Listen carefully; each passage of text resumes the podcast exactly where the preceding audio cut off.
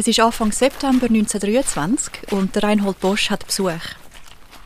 Es ist ein junger Archäologe aus Deutschland angereist, der sehr an der spätbronzezeitlichen Siedlung in der Risi interessiert ist.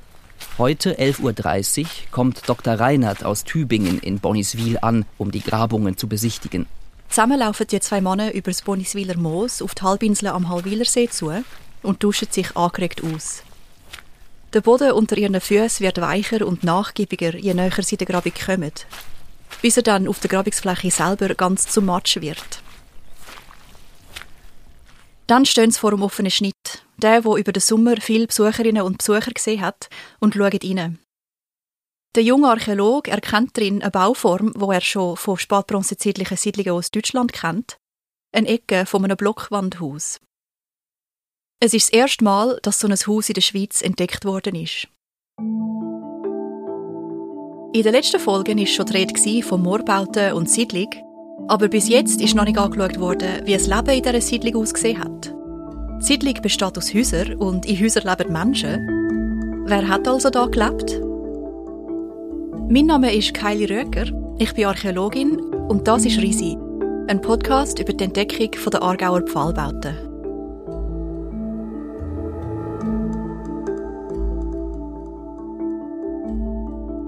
Nach einer fast zehnwöchigen Grabungspause ist die Neugier der Mitglieder der historischen Vereinigung Singen wahrscheinlich kaum mehr auszuhalten gewesen.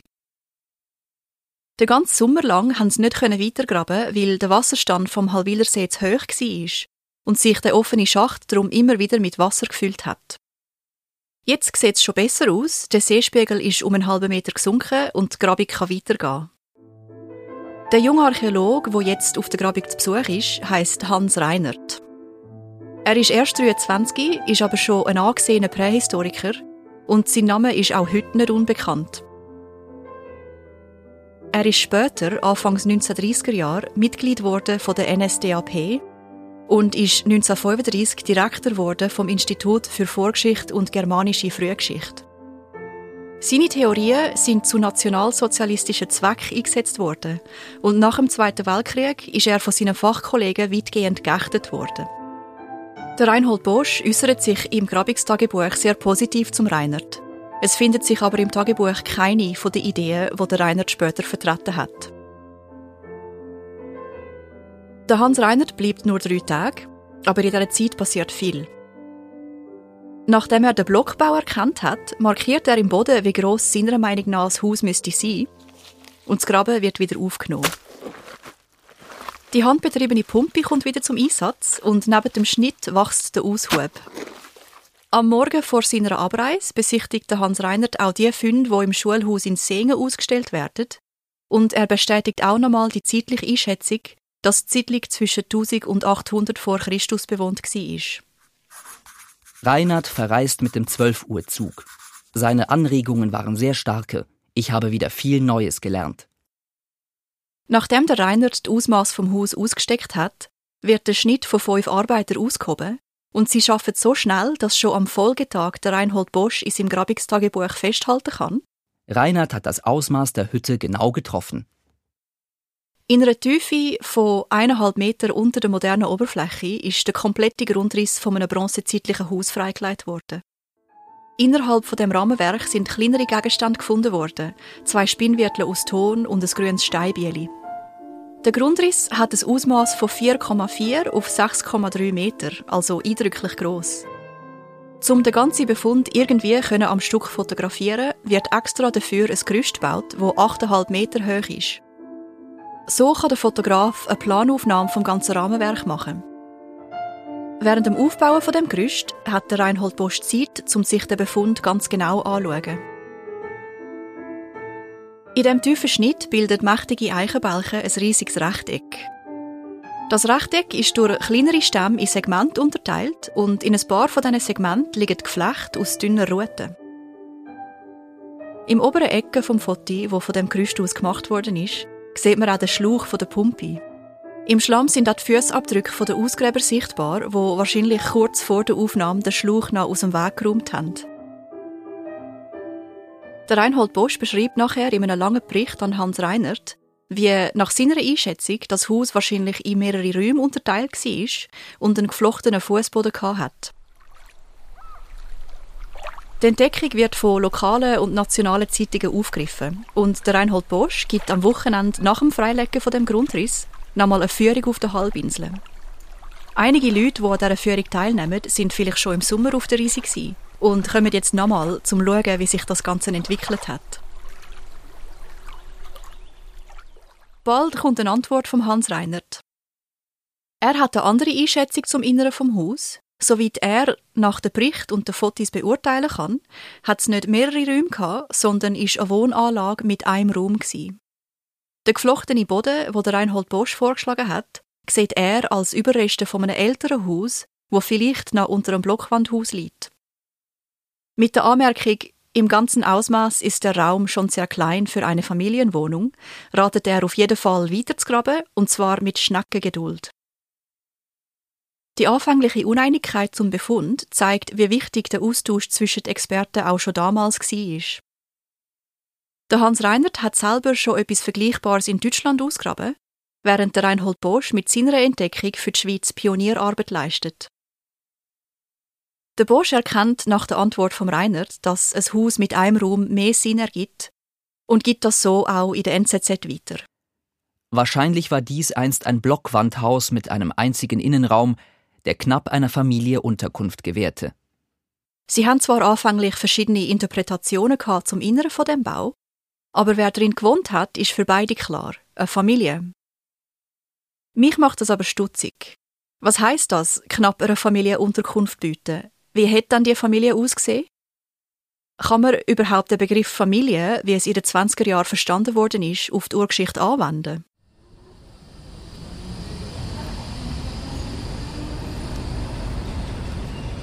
Zum Antworten finden auf diese Fragen bin ich wieder in Basel. Ich rede hier mit der Brigitte Röder. Sie ist Professorin für Ur- und Frühgeschichte an der Uni Basel mit dem Forschungsschwerpunkt Geschlechterforschung und Kindheitsgeschichte. Ich frage als erstes, ob es eigentlich ungewöhnlich war, dass der Bosch und der Reinert davon ausgegangen sind, dass eine Familie nach ihrem Verständnis in dem Haus gelebt hat.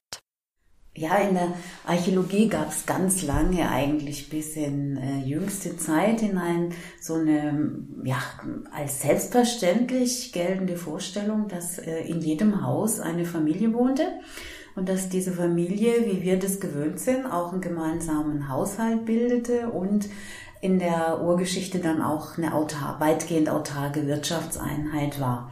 Und von daher war irgendwie klar, Hausbefund heißt Wohnort einer Familie. Man ging lange, wirklich bis heute davon aus, dass es sich jeweils um Kernfamilien handelt, also ähm, Mama, Papa und die gemeinsamen Kinder.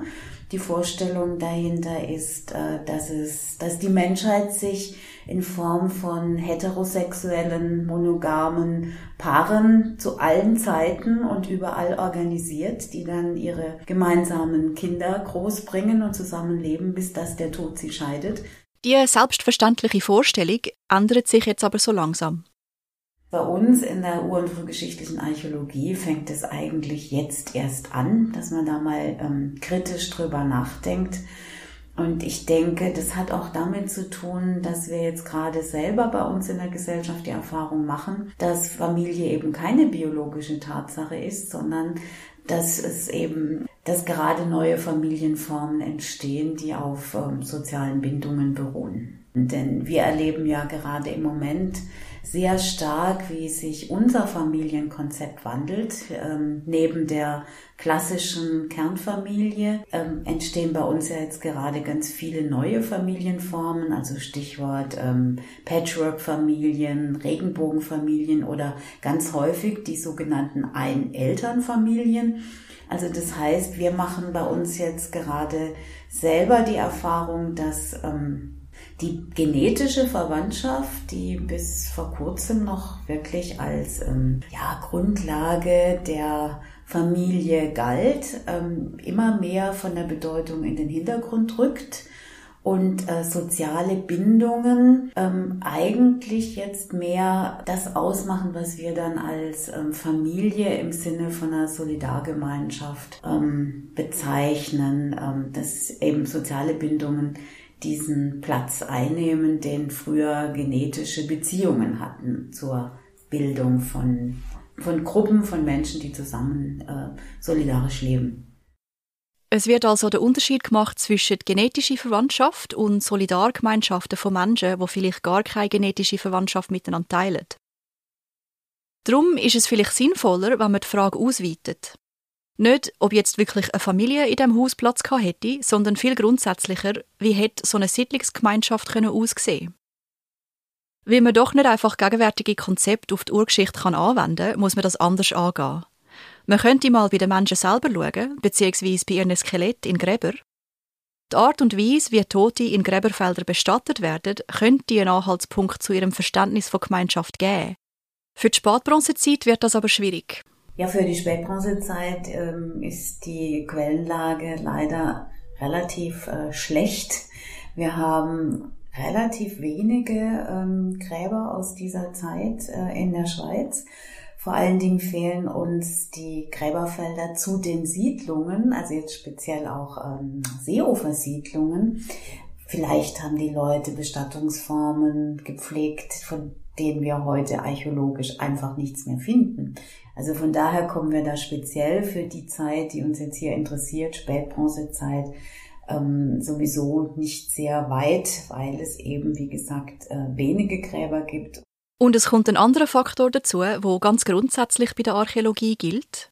Aber letztlich ähm, kann man da immer nur gewisse Plausibilitäten ähm, erreichen, aber kein äh, gesichertes Wissen, denn archäologische Quellen sind immer mehrdeutig und ohne Schriftquellen ähm, haben wir mit dieser Mehrdeutigkeit einfach zu tun und müssen dann ähm, die plausibelste Erklärung für ähm, archäologische Befunde abwägen. Dass archäologische Quellen mehrdeutig und manchmal einfach verwirrend sind, zeigt sich auch anhand vom Grundriss. Der Bosch schreibt von verwirrend ineinanderknöpfte Eichenbälchen, die bei der Ausgrabung freigelegt werden. Ein kleines Segment vom Grundriss wird entfernt, zum zu schauen, ob darunter noch etwas liegt, so wie es der Hans Reinert vorgeschlagen hat. Und tatsächlich, unter dem Blockwandhaus liegen die Überreste von einem noch älteren Bau. Der Entschluss wird gefasst. Es bleibt tatsächlich nichts anderes übrig, als den ganzen Schacht bis zum untersten Boden auszuheben, um ein einigermaßen klares, falls dies überhaupt möglich ist, Bild zu bekommen. Die Grabungsbedingungen, wo es den Arbeiter ja nie einfach gemacht haben, werden immer schlechter, je tiefer der Schnitt wird. Unser Schacht ist nun fast drei Meter tief. Wir können kaum mehr pumpen, weil der Schlauch zu kurz ist und sich immer wieder Schlamm ansammelt und den Sauger verstopft. Es ist ein grosses Vorhaben, den oberen Grundriss zu entfernen. Mehrere Arbeiter machen sich mit Äxten dran, die Eichenbalken auseinanderzuhauen, und das 3000-jährige Holz leistet ordentlich Widerstand. Die Pumpe ist ständig in Betrieb, muss jetzt immer öfter entstopft werden, und es kommen sogar einige Schüler vom Reinhold Bosch vorbei, wo ja hauptberuflich noch Lehrer ist, zum bei der Grabung mithelfen. Es gibt ein Bild von diesen Buben. Sie sind Zehnte, fünf sind Pumpe am Betreiben und die anderen suchen mit Stecken im Aushub neben dem Schnitt nach Fundobjekt. Das bringt mich zurück zum Gespräch mit der Brigitte Röder. Ich habe sie nämlich gefragt, was man dann über Kinder in der Bronzezeit weiß. Da die Quellenlage für die Spätbronzezeit, ähm, was jetzt äh, Gräber anbelangt in der Schweiz, ähm, relativ schlecht ist, kommen wir über diesen Ansatz nicht weiter. Und deswegen muss man, ja, kann man sich daran orientieren, was man inzwischen weiß, ähm, was die Zusammensetzung Alter und Geschlecht in vormodernen bäuerlichen Gesellschaften so ähm, wie die allgemein äh, gewesen sein dürfte. Und da sieht man dann, dass ähm, im Gegensatz zu unserer Gesellschaft heute, die ja ähm, in Anführungszeichen als überaltert gilt, es sich in der Urgeschichte um sehr junge Gesellschaften gehandelt haben muss.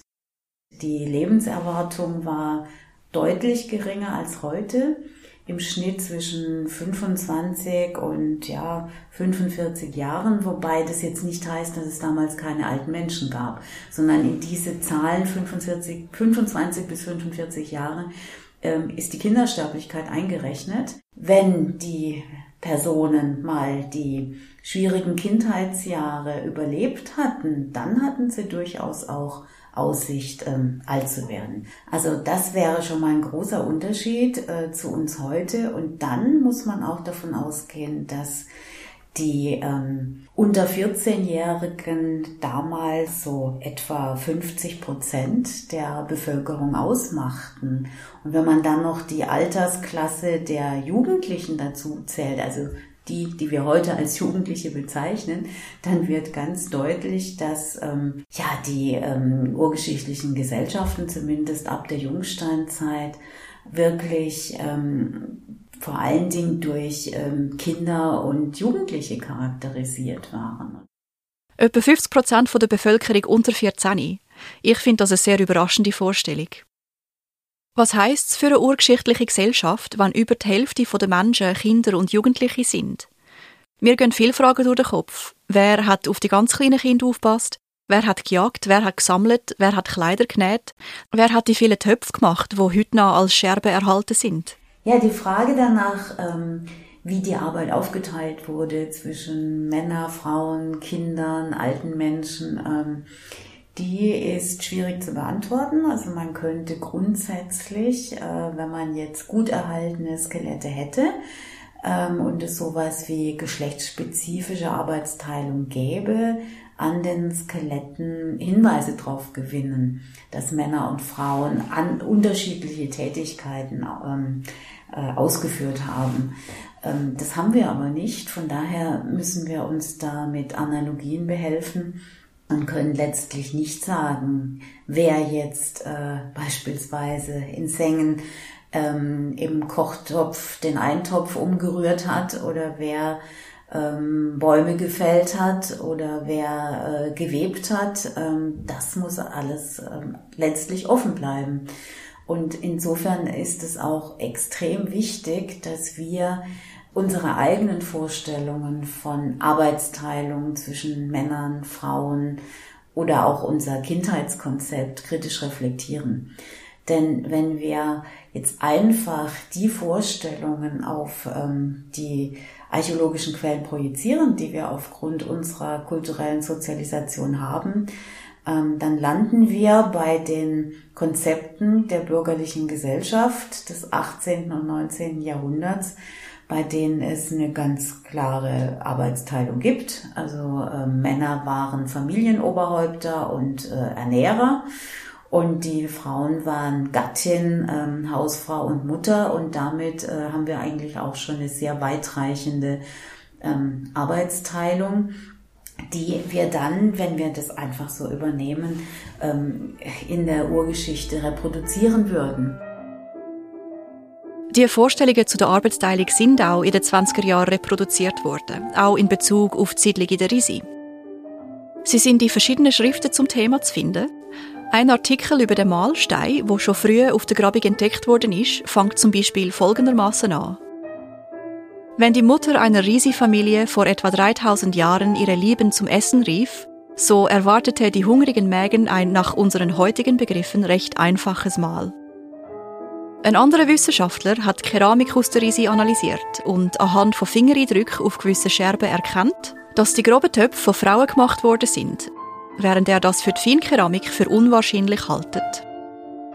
Historische Studien und auch ethnografische Studien zeigen aber, dass es zwar im Kulturvergleich durchaus äh, Trends gibt zu ähm, Arbeitsteilung zwischen, zwischen den Geschlechtern und auch zwischen ähm, Altersgruppen, dass die aber äh, kulturspezifisch sind, also die sind verschieden und die können sich auch wandeln und insofern wäre es gut, wenn wir diese Frage für die Urgeschichte offen lassen und uns da ähm, verschiedene Modelle mal vorstellen, wie es denn gewesen sein könnte. Es ist wichtig, sich verschiedene Modelle vorzustellen, weil der Fokus darauf, was jetzt Frauenarbeit und was Männerarbeit war in der Urgeschichte, kann dazu führen, dass andere Fragestellungen ein bisschen untergehen. Ähm, was aber nach wie vor äh, vollkommen unterbelichtet ist in der Archäologie, ist die Rolle der Kinder in diesen Gesellschaften.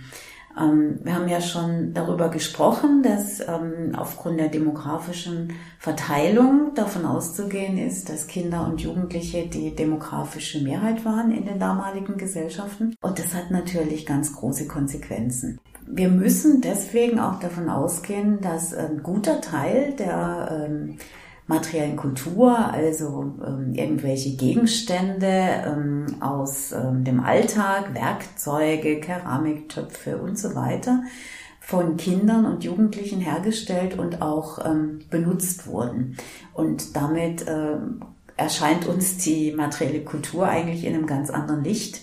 Wir stellen uns immer nur Erwachsene vor, die diese Dinge hergestellt haben, die mit den Dingen hantiert haben, aber wir müssen uns dann wirklich auch ähm, Kinder und Jugendliche vorstellen.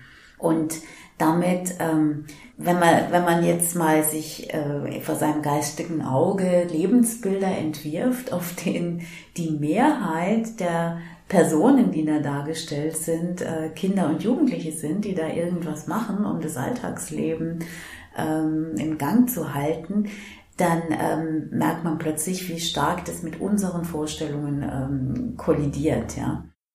Also könnte man, anstatt die Herstellung von Keramik nach Geschlechtern aufteilen, vielleicht von Erfahrungsstufen ausgehen. Vielleicht sind die eher groben Töpfe, die man braucht hat zum Essen, Kochen und Lagern, von jüngeren Leuten, also Kindern, hergestellt worden. Während die feinere Keramik, die man daraus gegessen und getrunken hat, von erfahrenen, älteren Jugendlichen und Erwachsenen hergestellt worden ist. Das ist jetzt nur ein Beispiel von den vielen täglichen Arbeiten, die erledigt werden. Was die Altersverteilung für die Sozialstruktur bedeutet hat, bleibt noch zu erforschen. Aber nur schon das Wissen, dass die Altersverteilung eine andere war, als ich es mir vielleicht vorgestellt hätte, verändert mein Bild von der Urgeschichte total. Also wir haben insgesamt die Neigung, ähm, uns die Urgeschichte vielleicht als etwas zu harmlos vorzustellen. Also gerade wenn wir dann so auf diese Rekonstruktionen von diesen Seeufersiedlungen gucken, dann sieht es alles so unglaublich heimelig aus. Und dann taucht gleich auch das Bild von Anker mit der Pfahlbauerin äh, vor unserem geistigen Auge auf, die da in einer abendlichen Idylle, das Essen ist bestimmt schon gekocht und steht fertig auf der Feuerstelle mit ihrem Kind auf dem Schoß auf ihren Ehemann wartet. Äh, also das sind so unsere Bilder, die wir haben, also so gerade jetzt bei den Ufersiedlungen ganz extrem, äh, soziale Idyllen, in sich abgeschlossene Welten. Wie zum Beispiel die Risimutter, wo ihre Liebste zum Essen ruft. Zum Schluss weist Brigitte Röder noch auf andere Aspekte vom Leben hin, wo in diesen idyllischen Vorstellungen weniger Platz haben. Diese Idyllen, die gehen auch so weit, dass wir ja auch auf, auch auf unseren Rekonstruktionszeichnungen quasi die ganzen Schattenzeiten des Lebens ausklammern. Also beispielsweise Krankheit, wird praktisch überhaupt nicht dargestellt. Mhm. Oder Sterben. Ja, es gibt dann teilweise Rekonstruktionszeichnungen zu ähm, Bestattungen, aber das Sterben an sich, wie hat sich das vollzogen? Im, ja, waren da andere mit dabei oder auch ähm, wer hat äh, medizinisch geholfen? Wir wissen, dass die Menschen damals durchaus teilweise erstaunliche medizinische Kenntnisse hatten, also den ganzen Bereich auch von Fürsorge, Pflege, den, den blenden wir eigentlich ziemlich aus, ja. Also wenn man sich diese archäologischen Rekonstruktionszeichnungen anguckt, könnte man meinen, ja, paradiesische Zustände, alle waren gesund, waren wohlgenährt, sauber und gekämmt hatten anständige Kleider, es gab keine Armut, ja, das Leben war etwas einfacher als heute, aber das Ganze trieft vor Sozialromantik. Ja. Also wahrscheinlich war das ziemlich anders. Ich will jetzt nicht im Gegenteil so ein Horrorbild aufzeichnen, wie furchtbar das Leben früher war und dass man immer am Rande des Verhungerns war und äh, nur mit äh, bis Arbeiten bis zum Umfallen überhaupt seinen Lebensunterhalt sichern sollte, äh, konnte. Nein, also das gerade nicht. Das halte ich für ein anderes Extrem, was leider auch oft zu stark äh, einseitig äh, quasi an die Wand gemalt wird. Oder, aber ähm, also zu romantisch sollte man sich das Ganze auch nicht vorstellen. Was sicher nicht romantisch war, ist das Arbeiten auf der Grabungsfläche. Neben dem Wasser und dem Schlamm ist auch noch ein anderes, immer wieder auftretendes Problem vorhanden, wie das Ganze finanziert wird. Während dem Freilegen vom zweiten Bau besucht ein Regierungsrat Grabig und verspricht finanzielle Unterstützung vom Kanton. Das scheint der Reinhold Bosch sehr zu ermuntern, weil er an dem Tag mit frischer Begeisterung in sein Tagebuch schreibt. Abends wird die Schicht ausgehoben, um der tiefsten Siedlung auf den Leib zu rücken. Was schlussendlich alles in dem einen Schacht entdeckt worden ist, hat er selber ausführlich festgehalten. Nach langem eingehenden Studium der Fotografien und Grabungsnotizen bin ich zu folgenden Annahmen gelangt. Oberste Siedlung 1,5 Meter tief unter Grasnarbe der Risi. Blockwandhaus. Zu dieser Siedlung gehört die Steinschicht. Zweitoberste Siedlung Tiefe 1,9 Meter. Sehr wahrscheinlich ein Flechtwandhaus, die Flechtwände später zur Abdichtung zwischen den Boden der zweitobersten und den der obersten Siedlung gelegt. Unterste Siedlung 2,27 Meter tief. Wohl ein Flechtwandhaus, das als Stall und Vorratsraum diente, daher direkt darunter die vielen Funde von Haselnüssen, Eicheln, Kirschkernen, Ziegenexkrementen etc. Also im Ganzen drei übereinander baute Gebäude. Die Entdeckung von diesen Häusern fasziniert Leute und in verschiedenen regionalen Zeitungen wird viel darüber berichtet. Ein besonders begeisterter Journalist schreibt sogar, Leider sind die Zeiten nicht dazu angetan, ansonsten könnte auf den Grundrissen zum Erhalt der Urstätten mit der Zeit ein künstliches Hüttendorf erstellt werden. Das Ziel sollte im Auge behalten werden. Er hat sich vermutlich gefreut, zu wissen, dass jetzt am Hallwilersee zwar nicht ein Hüttendorf, aber immerhin ein Pfahlbauhaus steht. Es steht nicht bei der ehemaligen Siedlung, dort ist ja Naturschutzgebiet.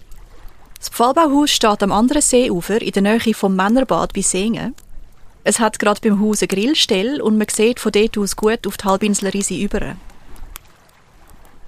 Die Bauarbeiten sind vom November 2020 bis im Juni 2021 gegangen und die Bauweise orientiert sich an einen von diesen Grundrissen, die in der Risi ausgraben worden sind, nämlich an der zweitobersten Siedlung am Flechtwandhaus.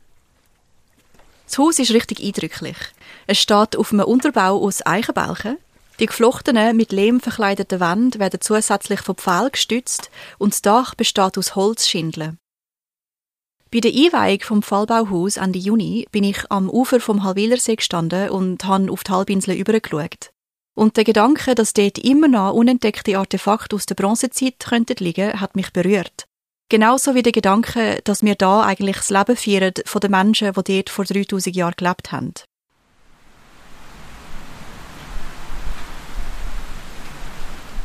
Später hat es angefangen zu regnen und ich bin ins Pfahlbauhaus gerannt, um das Regengeräusch aufzunehmen. Gerade rechtzeitig, weil kaum bin ich im Haus war, ist es richtig losgegangen.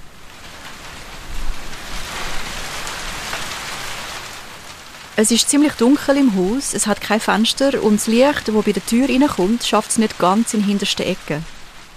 Aber das Haus ist nicht nur wasserfest, sondern auch trotz dem Regen irgendwie heimelig und warm. Es schmeckt fein nach bearbeitetem Holz und die lehmverstrichenen Wände nehmen das weniger Wasser, das doch tropft, gerade auf, sodass der Fußboden trocken bleibt. Ich habe mir versucht vorzustellen, wie es wäre, wenn da innen ein Feuer brennen würde.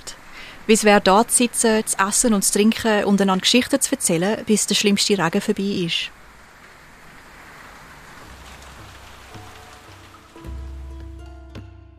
Wenn man zur Tür hineinkommt, schlägt einem der Rauch fast ins Gesicht. Das Feuer in der Mitte vom Haus brennt auf kleiner Flamme, dafür durchgehend. Auch in der Nacht ist immer jemand wach zum Holz nachlegen. Im Haus sind viele Menschen beschäftigt. Sie sind in unserer Wahrnehmung jung, aber schon die Kleinsten haben etwas zu tun. Eine ältere Frau macht am Feuer Fladenbrot aus frischem Emmermehl. Ein etwa sechsjähriges Mädchen bereitet Fisch zum Räuchern vor. Sie sind draussen schon ausgenommen worden und das Mädchen fädelt jetzt eine Schnur durch den Unterkiefer der Fisch und macht eine Schlaufe daraus. Später klettert sie dann in die Balken und tut Fisch unter dem Giebel aufhängen, um sie im Rauch, wo sich im Dach verdichtet, haltbar zu machen. Eine Dreiergruppe sitzt bei der offenen Tür mit einem Korb voll Wolle und spinnt Garn. Es sind zwei junge Frauen, beide noch nicht 20. Eine ist schwanger und sitzt im Moment lieber und ein Mann mit einer Verletzung am Bein. Er hat Schlafmohn bekommen für die Schmerzen, kann sich aber beim Spinnen nützlich machen. Die Wolle, die sie jetzt in die Hand nehmen, ist vorher schon von anderen geschoren, gewaschen und verarbeitet worden, um sie so sauber und flauschig zu machen, wie sie jetzt ist. Sie arbeiten mit Spindeln, also kurze Stäbe, wo am unteren Ende ein Spinnwirtel tragen, ein kleines Gewicht aus Ton. Mit denen können sie die Wolle durch Drehungen zu Faden verarbeiten und machen einen Wettbewerb daraus, wer den feinsten Faden spinnen kann. Das Spinnen ist etwas, das vermutlich vorzu und überall gemacht wird. Es ist eine Arbeit, die man überall mitnehmen kann, man kann schnell anlegen und wieder aufnehmen. Dass die Arbeit überall verrichtet worden ist, zeigen Funde aus anderen Seeufersiedlungen von Spindeln mit dem gesponnenen Faden dran. Die ganze Arbeit in einem unvorsichtigen Moment im See verloren. Es ist ein ständiges Kommen und Gehen. Irgendwie wohnen alle in dem Haus, aber auch niemand fix. Im hinteren Ecke schlafen ein paar ganz kleine Kinder. Ein Hund wagt sich ein bisschen zu nahe an den Fisch und wird rausgejagt. Und es tönt das ständige Reiben von Stein auf Stein. Der Mühlestein ist ständig in Betrieb. Einmal wird Getreide grob gemahlen für einen Topf und dann feiner für Mehl. Überall wird Essen gelagert. Ein Korb voller ungeschälter Haselnüsse ist an die Wand gestellt worden und im hinteren Teil vom Haus gibt es einen Dachboden, wo Töpfe voller Getreide draufstehen. Die Wände sind bemalt und eine Ecke ist voller Kritzeleien. Einfache Malereien von Vögeln, verschiedene Muster, die teilweise auch auf der Keramik vorkommen, und ein Handabdruck. Es wird gelebt in dem Haus. Irgendwie findet alle einen Platz, wenn sie einen brauchen. Und wenn nicht da, dann vielleicht im Haus nebendran. Auf den Stegen ertönen Schritt und ein älterer Mann, so um die 40, huscht vom Regen ins Haus. Er hustet erstmal wegen dem Rauch, wo sich gerade etwa auf seiner Kopfhöhe sammelt. Er hat von seinem letzten Ausflug zum nächstgrößten Dorf etwas Wertvolles mitgebracht. Ein paar kleine blaue Glasperlen. Die Leute im Haus lassen ihre Arbeit kurz liegen. Ein Kind schnappt sich heimlich ein Fladenbrot und sie bewundern zusammen den Schmuck und reden darüber, dass die Glasperlen von ganz weit her kommen. Was von diesen Szenen bleibt, sind ein paar kleine Spinnwirtel, der Mahlstein, Keramik und Glasperlen. Wir können natürlich nicht wirklich wissen, wer die Objekte gebraucht hat und welche Bedeutung sie haben für die Menschen in der Bronzezeit. Aber es ist klar, dass sie Wert gelegt haben auf schöne Sachen, auf verzierte Keramik und auf Schmuck. Das sehen wir auch anhand von einem anderen Fundstück, das beim Freilegen vom Haus vorgekommen ist, nämlich ein Gegenstand aus Bronze. Es handelt sich um eine Nadel, die zum Verschliessen der Kleidung gebraucht worden ist. Sie ist nur wenige Millimeter dick und besteht aus einem Material, das aus der grossen, weiten Welt kommt. Genau wie bedeutend der Werkstoff Bronze war, hören wir das nächste Mal. Risi, die Entdeckung der Aargauer Pfahlbauten, ist eine Podcast-Serie der Kantonsarchäologie Aargau Geschrieben und produziert von mir, der Kylie Röker, in Zusammenarbeit mit der Manuela Weber. In dieser Folge habe ich mit der Brigitte Röder geredet. Nochmal ganz herzlichen Dank. Die Stimme von Reinhold Bosch ist von Mario Fuchs gesprochen worden. Wenn ihr das Pfahlbauhaus von außen möchtet sehen, ist es zu Fuß gut erreichbar vom Schloss Halwil oder von Singen aus. Es ist ein schöner Spaziergang, der sich auch im Winter lohnt. Und für eine Innenansicht findet ihr auf der Webseite ag.ch-podcast-risi ein 360-Grad-Panorama davon.